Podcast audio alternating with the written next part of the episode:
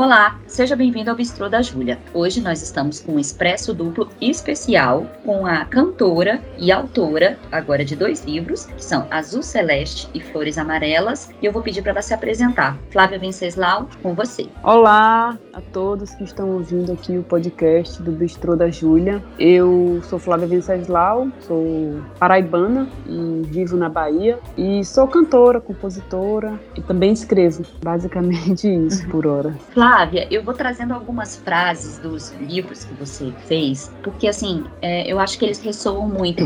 E aí, assim, a gente pode ir trazendo tanto um pouco das suas letras, das suas músicas, quanto do, do livro. Um deles que você me falou foi: A resistência é muito mais silêncio que barulho. E você tem uma música que Maria Bethânia canta que é Silêncio, né? Hoje eu preciso tanto ouvir o céu. Silêncio. Hoje eu preciso tanto ouvir o céu. Eu queria trazer um pouquinho disso, um pouquinho desse, dessa sua percepção. Então, eu, eu percebo que no mundo que a gente vive, na sociedade, nas, nas lutas travadas em prol de tantas coisas, há muito barulho, porque há um número grande também de pessoas que não, não estão prontas para o diálogo, para ouvir. Então, eu acho que muitas vezes o silêncio, a resiliência, ele é uma espécie de força que a gente adquire para ter uma perseverança. Porque também nem todo mundo que está bradando pelas coisas está realmente de fato lutando internamente por elas, né? A gente precisa saber o que, que é verdade, o que, que é sincero, o que, que é hipocrisia. Então eu falo nesse sentido e muitas vezes de forma mais silenciosa a gente pode ser mais perseverante e realmente ter uma atitude em prol do que a gente acredita, do que a gente luta. Então eu falo disso que nem todo barulho é uma causa realmente válida, é uma luta sincera, sabe?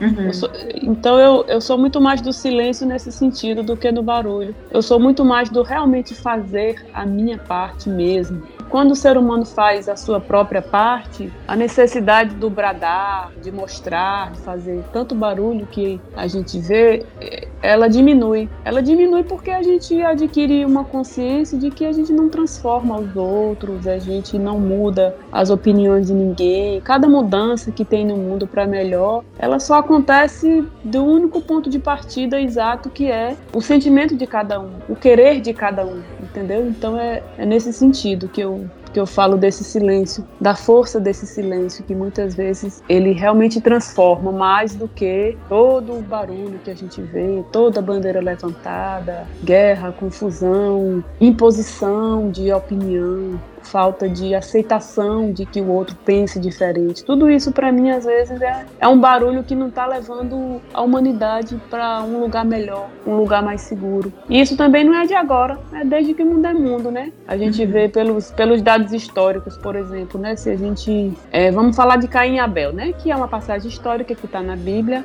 de quem é religioso, de quem não é. Eu estou indo pela história para a gente ver assim que o barulho do mundo não é uma coisa de agora, nem só desse século, né? Quantas civilizações já passaram por aqui, quantas guerras já houveram, quantas divisões, quantos apartheids. Então é é uma coisa tão antiga quanto andar para frente, quanto a natureza humana. Não é uma novidade. Então isso comprova para mim que o barulho não está resolvendo muito, não está transformando, não direciona muito para um progresso mais pacífico dentro de cada pessoa. Essa é, é, o meu ponto de vista sobre isso que você me perguntou. E aí isso faz link outra frase que você fala: como posso cuidar do mundo se precisa organizar tanta coisa dentro de mim? Exatamente. Eu, eu, eu penso dessa mesma forma assim, né? Eu acho que, assim, tem gente que acha que isso é uma postura de quem não faz nada pelo mundo, né? Outro dia eu vi uma pessoa na internet falando que aquele cara que é considerado o cara mais rico do mundo, né? O dono lá da, da Tesla, que ele deveria, ele deveria pegar os 44 bilhões de dólares que ele tem e acabar com a fome daqueles que passam fome. E eu não concordo com esse tipo de coisa, porque a minha visão é pela espiritualidade. Eu não acho a vida injusta com ninguém. Eu acho que a gente colhe, as coisas que a gente planta,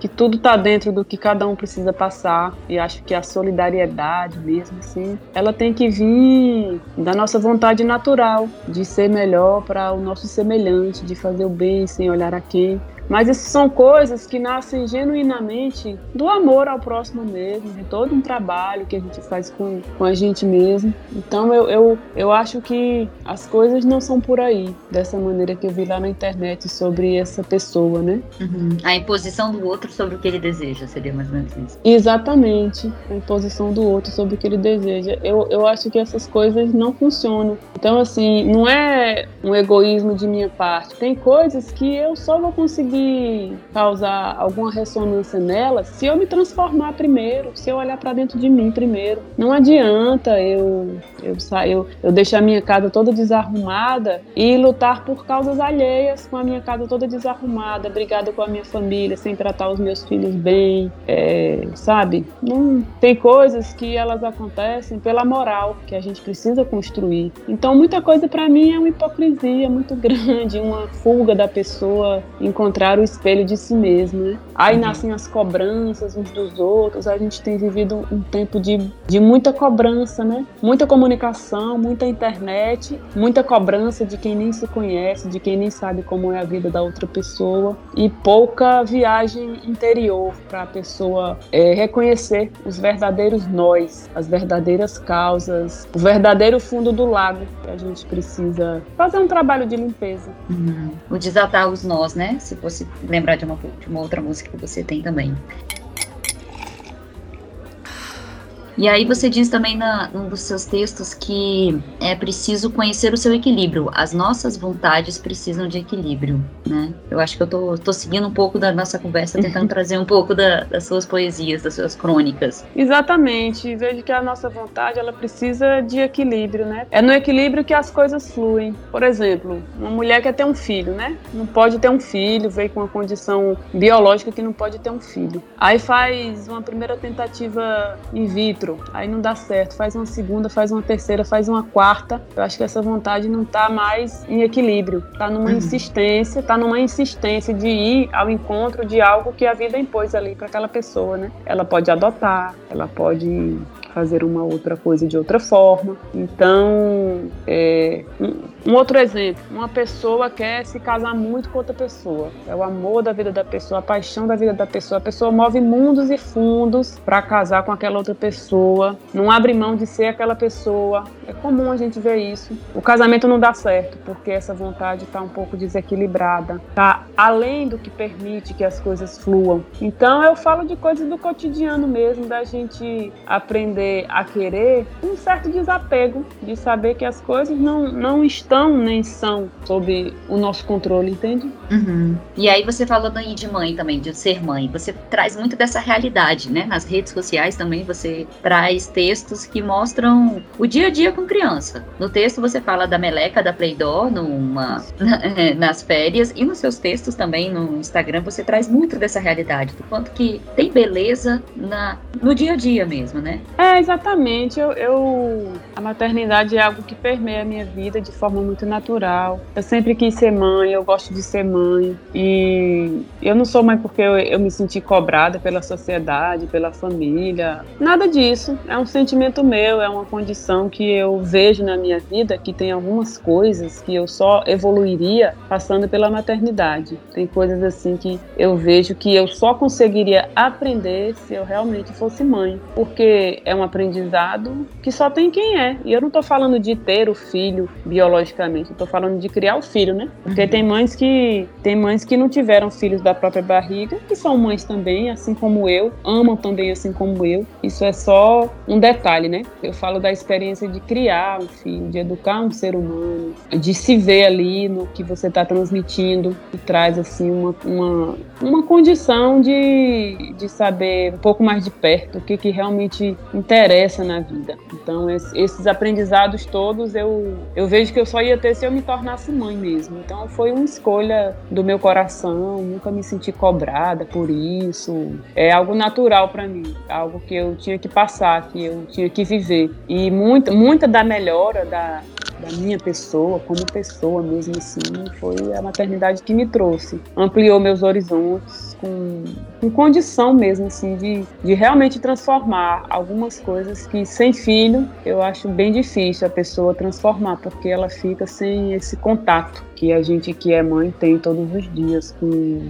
com as preocupações, com as questões, com esse amor genuíno, né, que não julga, que não existe, que apenas ama incondicionalmente e procura dar o melhor de si. E na sua busca da paternidade, como você trabalha essa questão da educação? Você até postou que você, uh, seus filhos estudam numa escola Waldorf. Como você busca nesse contexto do barulho lá de fora trazer para dentro da sua casa e para sua vida essa busca de equilíbrio? Eu eu busco dar uma educação baseada no, no compromisso da gente ver o que, que a gente pode fazer na vida para ser realmente feliz e dos meus filhos poderem aprender que a felicidade ela jamais vai estar no consumismo, na competição. Então eles estudam numa escola que tem uma pedagogia que, por exemplo, lá não tem uniforme, lá não pode levar mochila com os personagens da Disney. Lá é, o que é trabalhado é a, a imaginação das crianças, para que elas mesmas vejam dentro delas possibilidades do, do entorno, da sua própria capacidade de ser feliz, de descobrir aquilo que gosta. Então, eu crio meus filhos dentro disso. Da, eles, eles, eles não precisam competir para serem aprovados, eles, eles só precisam encontrar dentro deles uma maneira de servir ao semelhante naquilo que eles puderem, uma maneira de ver que somos todos iguais perante a natureza. Não sabemos o, o tempo que vamos ficar aqui, então é preciso que a nossa energia seja investida com simplicidade nos valores que a gente constrói no espírito, na consciência, para a pessoa poder realmente ter condição de encontrar prazer de viver numa casa simples, numa mansão, e isso não ser assim o que dita ela gostar da vida, ela tá se sentindo bem com a própria existência, sabe? Então são esses valores que eu procuro passar para os meus filhos. E a pessoa pode sim ter uma vida próspera, a pessoa pode ter uma profissão que ela ganhe muito bem, mas que não é isso que dita, não é isso que. Não é esse o fio de Ariadne que faz a pessoa ter uma vida feliz e se sentir parte da criação. São esses, esses valores que eu busco passar para os meus filhos. E a, a, a escola que eles estudam me ajuda muito nisso. A escola não tem prova, por exemplo, porque é uma pedagogia que compreende que a criança que, que não é boa em matemática, ela pode ser muito boa em português. Uhum. Se, ela, se ela fizesse uma prova de matemática que ela tirasse zero, a criança fica frustrada e vai se sentir muito incapaz. Mas então, assim, não é muito isso que dita, não é um padrão de educação que, que dita as nossas capacidades, porque todo ser humano tem dentro de si mesmo, naturalmente, capacidades para muitas coisas distintas e diversas. Ele só precisa descobrir isso com carinho, com acolhimento. É isso. Nossa, lindo. Eu fico aqui deslumbrada e é, eu, eu vou sentindo a sua fala e vai ressoando aqui, tal qual uma flor que vai germinando, sabe? E como Flávia Venceslau escreveu dois livros, o próximo Expresso é Flores Amarelas. E continue ouvindo a nossa conversa no próximo Expresso Duplo. Obrigada!